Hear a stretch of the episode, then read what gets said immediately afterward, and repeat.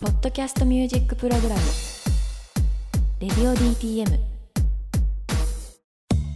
ということでプレイスで聴いている方は、えー、アッコゴリラで「ミラクルミー」そして「超普通」そして「メキメキワー」の3曲をお送りしました、えー、パート2の始まりです。今回のゲストはラッパーアッコゴリラさんです。よろしくお願いします。イエイイエイ。イエイイエイイエイイエイ。よろしくお願いします。よろしくお願いします。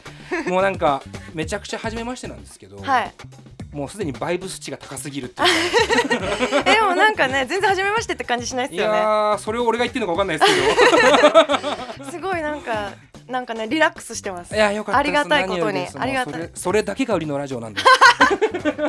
最高。まずアッコゴリラさんね。はいはいはい。みんななんて呼んでんすか？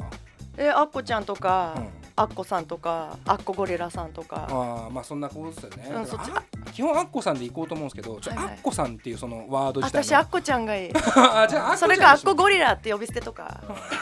ゴリラはないですもんね。ゴリラはたまにあの私に愛が深い人がたまにああなるほどね。ゴリラっていう。俺のゴリラ みたいなことあるんですけどあー なはいるほね。アッコちゃんでいきますね。あありがとうございます。アッコさんと和田さんの方がね若干出てきちゃう感じあるんで。まあ今日アッコちゃんあの初めましてで初登場になるんですけども、まあ実はこれをつないでくれた方がいて、うん。えーまあ僕らとしてはボトルズハウスとして、えーまあ接してますけども武田俊平くんです。はい、よろしくお願いします。お願いします。はい。なんかマネージャーをやっているとマネージャー？もうがっつりマネージャーなんですね。えでもアッコバンドのギターをやりながらだから、うん。うん。うん。まあプレイングマネージャー的な感じですね。ああなるほどね。かっこいいな、プレイングマネージャー、ええちょっと今気持ちよかった。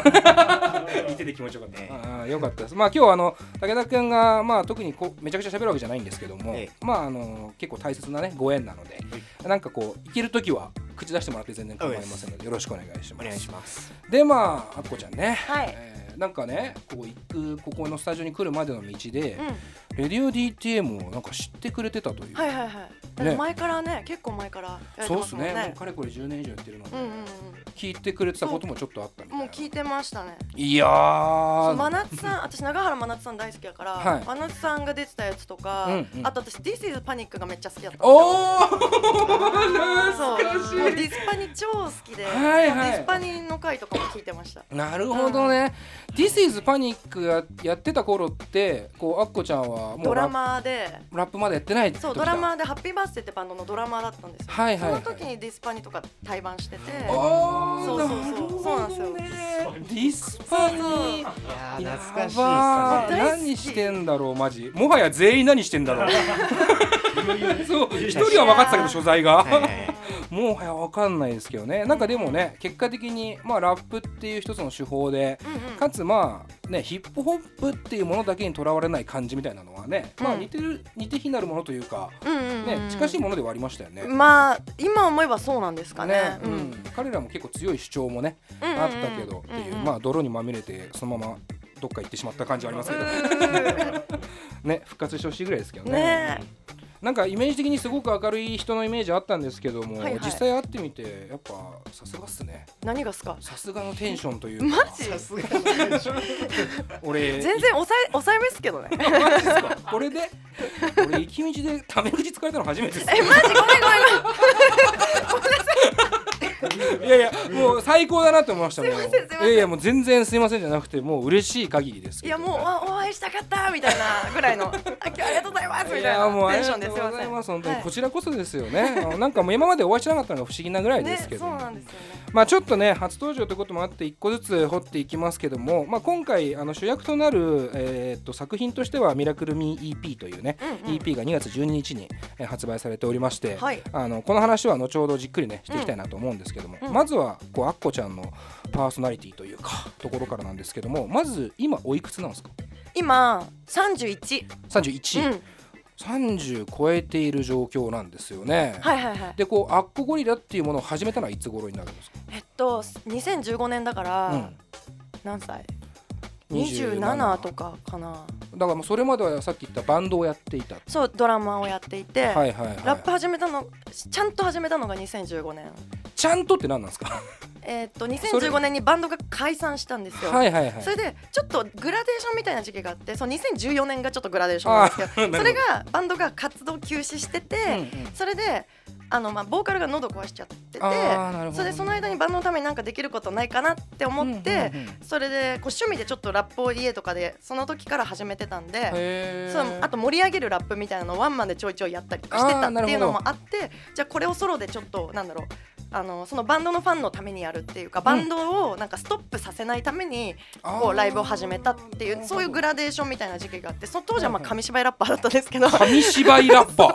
そう結構ネタ系というか。あのまあ完全にネタ系ですよ紙芝居ラッパー。そうなんですよこんなにヒップホップにこう、ま、おなんだろう真面目な道に行くとはとても思ってない。その時はなんだろうはいはい。全然そういうつもりも一切なく、はいはい。まあ、とりあえず盛り上がればいいかなみたいな感じまあそういうグラデーションの時期が1年あって、はいで2015年に解散ハッピーバースデーが解散して、うん。まあそのタイミングでまあやっていこうかな。うんうんうん。とりあえずいやこれしかやることないしなと思って。それがラップだったんですねまあそうなんですよね。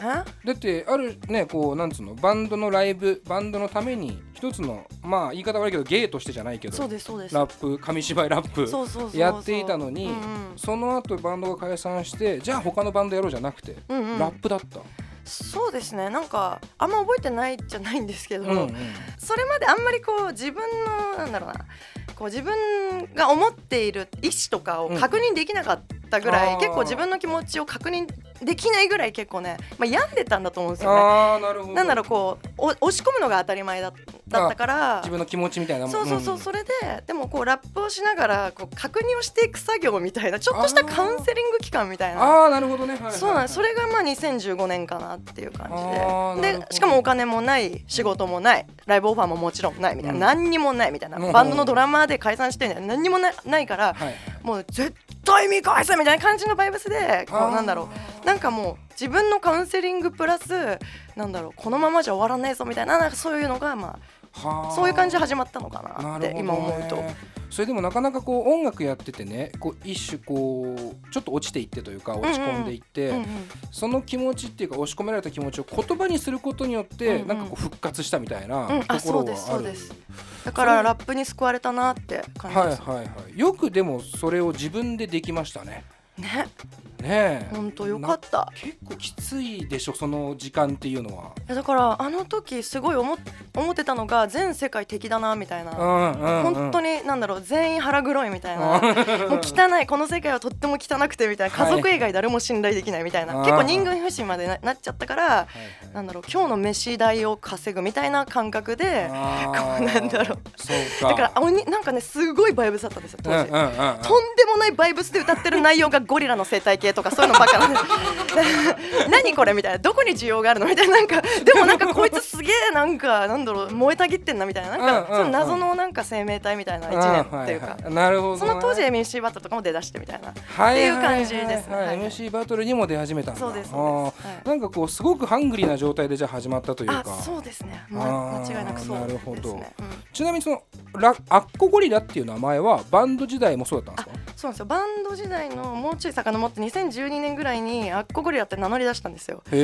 なんかっていうのもまあ軽いノリなんですけど、うんうん。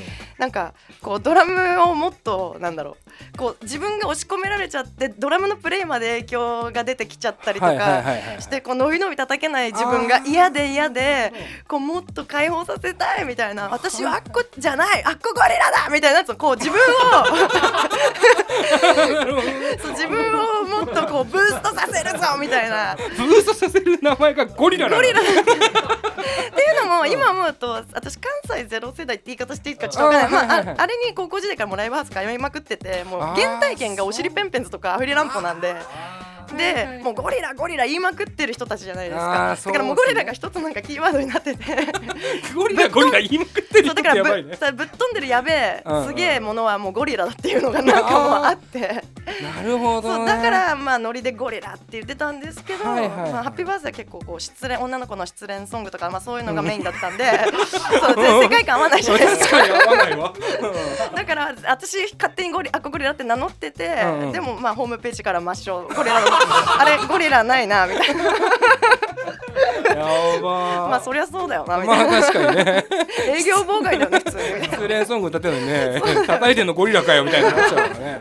確かにね。しかも別にゴリラっぽくないしねみたいな、うんそうだよねみたいな、ごめんごめんっていう。みたいな。難しい。ね面白いですね。なんかこう多分そのでもなんだろう2014年とかのうんその1年が結構ラッパーとして生きるスタートとしては超大事な1年だったのかなっていう,、感じもしますけど。うん。その時にちなみにラップとしてなんか影響を受けたとかっていうのはいるんですか、あの当時はなくて、うん。もうなんならライムスターとか、はい。そのリップスライムとかキック・ザ・カンクルーとか有名な日本人のラッパーしか知らなくて、うんうんうん。そのフローを真似真似っこしてました。最初は。分からなくて。まあコピー版やるようなもんだ。そうそうそういう感覚でやっていう感じで最初は始めてみたいな。へえ、うん。そこからそのラップやっぱ超いいなって思ったのは何かきっかけがあるんですか？えっとねこれはやっぱ徐々に徐々になんですけど、はい。こうちょっとちょっとスピリチュアルな話になってきちゃうんですけどでもなんかこの自分のこの意思を確認していく作業みたいなこうっていうのはまず自分の発見にもなるし、うん。あと世界を見る目とか、うん。なんだその全てを見る目にも変わってくるわけでしょ、うんうん。だからなんかそういうことでなんだろうこうラップラップってすごいんだなってことにまあなっていくっていうのもあったしそれであとこう何曲も何曲も作りまくるわけですからどんどんどんどん自分のまねっこだったのがどんどん自分のスタイルっていうのがこうできてきて、うんうんうん。それでこうなんかもう自分にとってこうもう体の一部みたいになっちゃったっていうか徐々にそうなっていったのかなっていう。ああなるほどね、うんじゃあ本当に憧れの人がいてラップ始めるとかっていうタイプじゃないんですね。あじゃないんですよ。だかうん。らシンガーになりたかったとか、うんうん。人前で歌いたいとか思ったことなかったんですよ。へえそうなんですよね。それがちょっと変な。そうとは思えないですけどね今を見るとね。そうなんですよね。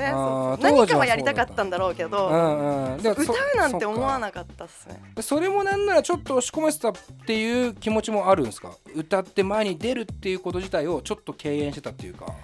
あでもねこここればっかりは本当は歌いたかったっていうのもなんかちょっとわかんないですね。そうそうなのかなって感じしますけどね。はいはいはい。ただやっぱラップに変わるものが他にない。うんうんうん。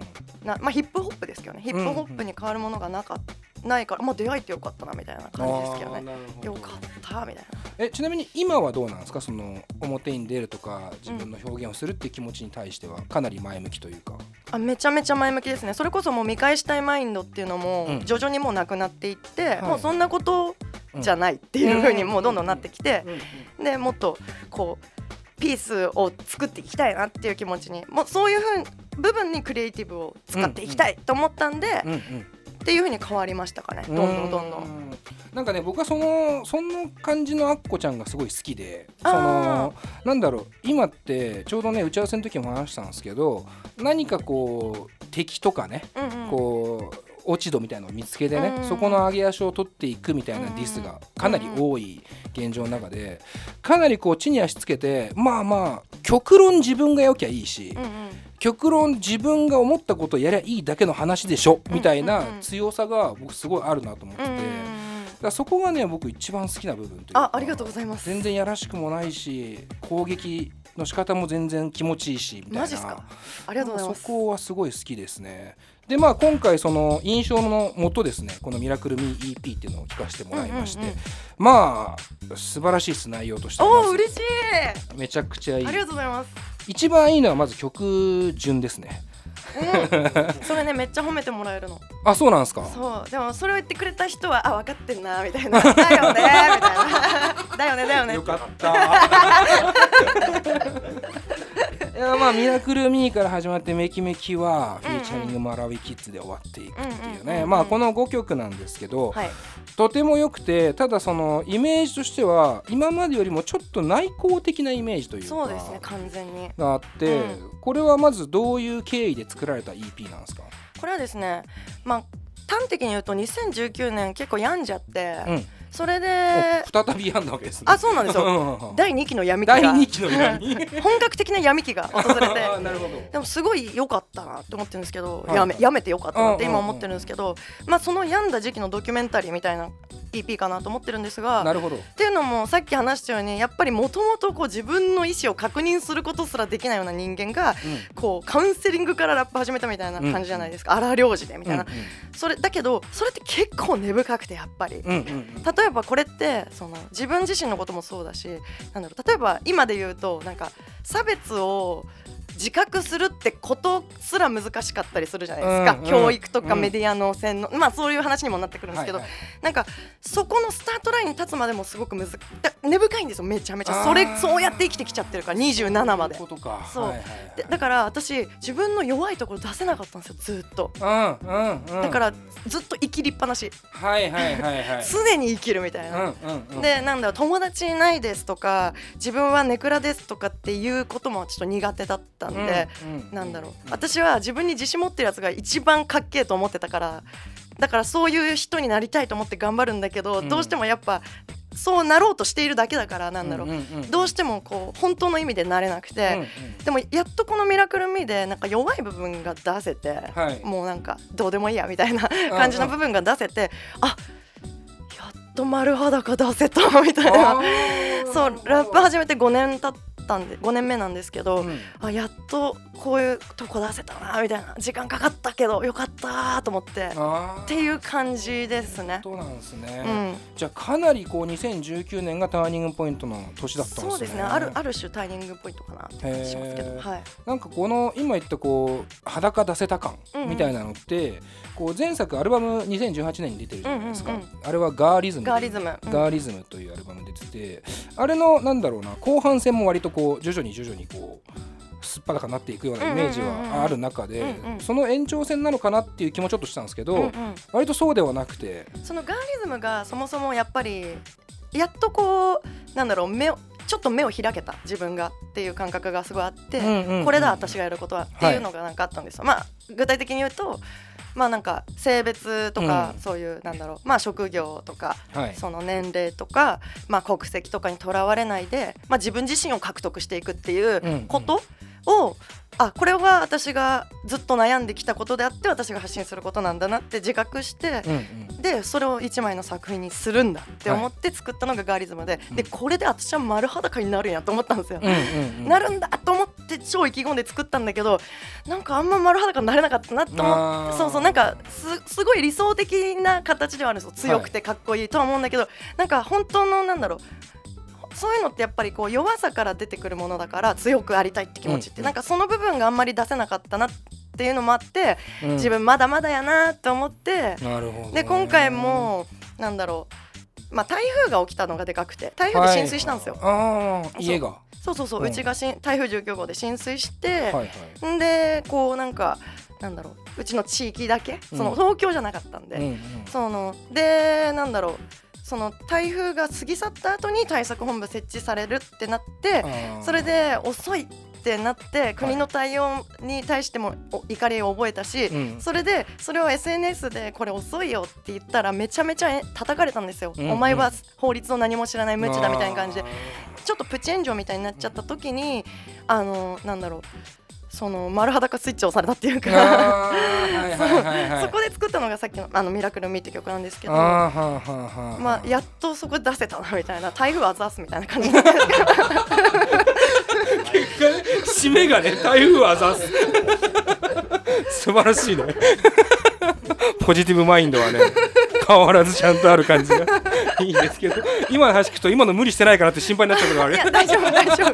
大丈夫 それ悲しい。それ一番悲しいよ。やそそれはねもうないっす。もうないっす。ないんでね、はい。それはもう一人で済ましてもらってるってことだよね。まあでもすごく今の話聞いてるとまあそれは内向的というかある種自分のことを自分で言うみたいなところがやっぱすごく今までと違うというかね、あの今までちょっと立場とかそれこそね性の部分とうんかうん。差別とかもそうだしいろんな多分立場があった上でそこでアッコゴリラは何を思うのかっていう多分発信だったところが、マジで今私こうなんですっていう風になったというかね、そうですね、うん。あとやっぱりそうなった原因の一つとしてこうなんだろう。こう向き合い続けること何が、えっと、差別なんだろうとか、うんこうん。うすっごい想像力を働かせてやったことが傷つけてしまったりとか、うん。なんかそういうこともあるじゃないですか。すね。すごく向き合うことってめちゃめちゃやっぱ難しいことなんですよ。なんか多様性を目指そうよとか言うけど、うんうん。多様性って超やっぱ難しいことだからめちゃめちゃ、そでもなんだろう。それを何も知らないで思考停止している自分にはもう戻れないんですよ。やっぱりどうしても、うんうんうん。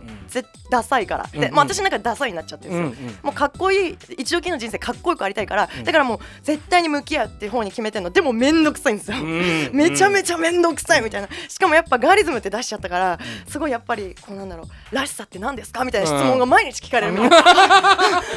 知らないもう知らないわかんないみたいなパニクるみたいな。いやーわかるわ。でもそうなるよな。そうそうそれで要するにそれでなんかこうまずこう向き合うには向き合うなりのメンタルメンタリティももちろん大事で、うんうんうん。なんだろう。でしんどいけど向き合うよっていう。うんうんでもこのでもしんどいんだよなっていうこれを分かち合うこともエンパワーメントだなって思ったんですよね。うんうんなんかう実際だるいよねってでもまあやってこうみたいな。ってーいうのってちょっとなんだまた違うベクトルのなんかこう、まあ、やっていくかっていう気持ちになれる、うんうんまあパワーになるかなと思って、まあ、うん自分自身が友達にそういう風にしてもらってると節もあったから。なるほどね、うんうんまあそれを自分からも人にこうどそんうそうそうそうどん言ってっていうね本当多かったよね。その俺がマネージャーとして思ったけど、その2018年に出したアルバムがあの翌年帰ってくるその仕事がうんうん。リアそこに何、反応が返ってきてる、ああなるほどね。お悩み相談系の仕事多いなって。そうだから弱ちょってるって入れてるんですけど。弱ちょってるはそっから来てんのか。これね弱ちょってるっていうね歌詞があるんすよね。やちまいなって曲で。やちまいなでねそうお悩み相談の仕事が多かったんで。なだから弱ちょってるエビデイって言ってるんですけど。なんつってんだろこの人ってずっと思ってたのよ。なんだよこの言葉って思ってたけどそういうことね弱聴から来てることなんだろうね本当に弱聴ってるって言ってたんだな。そうなん聞こえてはいたけど。そうかだからちょっとなんかアルバムを出したそうだよな。2018年出してるのにもかかわらず2019年そういう風になっていくっていうのは、うん。うんちょっとそのリアクションとかいろんなものに少しこううーんってなってた時期もちょっとあったってことそういうことですね。だからだからやめてよかったなと思ってなんかここに来てようやくなんかこうどう自分がどうし何をしたらいいかなっていうのが結構クリーンに見えてきたというか、なんかそっちサイドを描けたからっていうのがあって、よかったなって思ってますね。だから、まあ、メンタリティーが作れてなかっただけですね単はいはい。単純に。今でも今聞いてるとメンタリティーかなりこうねバシッとこう気づいやかれてきてる感じも。いや全然全然簡単に持ってかれる。だからだからだだって私本当ひどいんですよ。あのな砂風呂あるじゃないですか。あ砂砂風呂砂風呂こう頭顔だけ出て全部土あはいはい砂の中に埋まるややつ。やっぱ多動症みたいなところがあってもおうもう若干パニクるみたいな。動けないからそうそう。大丈夫。これは死ぬわけじゃない。鼻も口も開いてるし。もう20分間言い聞かせるみたいな。もうそのもうそちっちゃい器だからもうそんなんだからだからやっぱこう常にうんうん。意識を持ってみたいなでたまにダメになるみたいなのを繰り返しつつまあそこもすら共有していくみたいなスタンスででいける強さは得たかなってう感じしますけどんうんなるほどはい行かなきゃいいだけじゃんっていう感じが出てますけどね。砂風呂の話だよいやそうなんですよねそうなんですよね。いやでもなんかねちょっと自分をね鍛えるのが趣味なんでこれを壁を越えたいみたいなのがあるんですよ。やっぱどうしても。全然楽しくはなそうだったもんね。そのなんか知り合いに誘われてはい。酵素風呂とか。あそう高素風呂。っていうなんかいいやつ行くんだって言って「えー、そうか楽しんでね」っつって。そんで次の日ぐらいになって「どうだった?」って聞いたら、うん。なんかね「いやみたいな持ってかれてた誘った人も甲斐がないわ。いやでも私はあ次3回券まとめて買うんでみたいな。あもう次の勝負次の勝負仕掛けに行ったんで。戦ってんな。そうです私そういうやつなんですよ。もうなんかね。そう挑みたくなっちゃうんですよ。でもすごくいいのはこの挑んだ時にもしかしたら負けちゃったのかもしれないみたいなところを負けたとしてももう一回立ち上がればいいっていうメンタリティーですよね。そうそう。まあ負け慣れてるんでんなことないって言いたいけど俺は何も言えないけどね。素晴晴らしいメンタリティだねでもね、うん、でちょっとここで、まあ、もうちょっと音楽の話をしたいのでコーナーに行きたいなと思います、はい。レディオ DTM クルーと一緒に聴きたいおすすめの曲を教えてのコーナー今ねちょっといろいろあっこちゃんにこう聞きたいことが増えてきてて、うんうん。まあその音楽の面もそうなんですけど、うんうん。曲作りっていうことに関しても、まあそもそもドラマーやってラッパーだからどうやってんだろうとかっていうところも含めて、うんうん。えーちょっと楽曲を聴きながら掘っていきたいなと思います。はい。えーじゃあ今日紹介してくれる曲をじゃあ1個ずつ簡単に紹介お願いします。はい。じゃあ1曲目は NERD でアンチマタおおいいですね、ー、これはどういうあれですか？位置づけのアーティストですか？NERD は。うん、NERD はあの、まあ、ミクスチャーだなって思ってるんですけど、こう生音サンプリングとなんかこう料理でいうところのワンプレートにジャンクな食べ物。でもちょっと一見バラバラな食べ物をうんこう一緒に食べたらなんかうまいんだけどみたいな、うん。そういうりょ音楽だなって思ってて、はいはい。なんか私そういうセンスがすごい好きなんですよね。なるほどね。やっぱうん。カルチャーがすなんだろうこう音符至上主義の世界じゃなくって、うん。こことこことここをつなぎ合わせたら別の文脈が生まれるっていう、うん。そういうアートがすごくやっぱ一番ワクワクしちゃうというか。そうそれで NERD はやっぱバンドサウンド多めっていうのもそこもやっぱこうちょっと近しいなっていうのもあって、なるほどね。じゃあ結構前から聴いているアーティスト。そうですね前から聞いてるんですけどここに来てさらにやっぱ大 NERD はちょっと自分にとって大事かなって思っておますね。おうんー素晴らしい。じゃあ続きましてが、えっと、ラブリジェネレーターでザ・パワー・オブ・ラブ2うん、これは、これは単純に最近ハマってるっていうね、うんうん。あのカリビン・ハリスのはい。なんか新しく始めたプロジェクトで、うん、なんかすごい90年代のレイブみたいで、なんかちょっと90年代とか2000年代のあの元気なバイブスが、うんすまあ、自分の中ですごい好きで。うん、うん、好きそう。うん、大好きなんですよ。もう自分の今日のファッションとかも完全そうなんですけど もう、うん大好きででなんかそのファッションに合うなみたいなはいはいはいはい、なるほどね。そうか。自分のこう趣味思考に結構ガチッときた感じのなんですよ最近のアーティストなんだ。そうそうこれがこう最2020年の最近出たってことが自分の中で熱いんですよ熱い。そうそうそうなるほど。そして続きましてが、これはピービスっていう私のし友達のラッパーなんですけど、はい。ピービスで「のび太」うん、っていう曲があって、うん。これが 最高なんですよね笑っちゃってるわ。いやこれも最近出たばっかなんですけど、はいはい。まあ普通にめちゃめちゃハマっちゃってるんですけど、うんうん。まあなんかすごいタトゥーだらけなんですけど、はいまあなんかのび太に似てるってことでのび太ああ、そういうことだ。スーパーストーナーライカのビタあ。ザ・チリンライカのビタって言っててあ。それでもう一人めっちゃいかついソンゴングっていう、はい。あの結構体あのデカめのタトゥーだらけの、がジャイアンとしてなんか一あ個一緒に。ー なるほどね。それがなんだろうこうそれもまあ私の中ですげえミックスチャーなんですよね、うんこのドラえもんを、なんだろうこうでもこのいかつい二人がのび太じゃん、うん。それでなんだろうなんて言い方したらいいんだろうな。でもなんかこうわ悪いのび太なわけですよ言っちゃえば、うんまあ悪いのび太なんだけどなんかまあこの世界超早いじゃんみたいな。こ この世界はもう超早い。俺はもう二度寝するぜさせんみたいな。でも、うんあの俺はもう態度だけどあのまあでもやるぜみたいな感じっていう,、なんかすごいヒップホップの大好きな感じだなと思って、はいはいはい。なんか久々にこの日本人のラップで最近ハマってて、おおいいね。これミュージックビデオマジ見てほしい。えー、いいね。なんか、うんまあのび太のね。後ほどみたいな。後ののび太的な 感じなんて面白いけどね。のび太マインドで歌うヒップホップっていうね。すげえジャイアンも歌うまいなみたいな。あとタト入れすぎな。そうそうそうそういいね。楽しそう。じゃあこの3曲ねちょっと聞いてみてまた後半戦臨みたいと思います。よろしくお願いします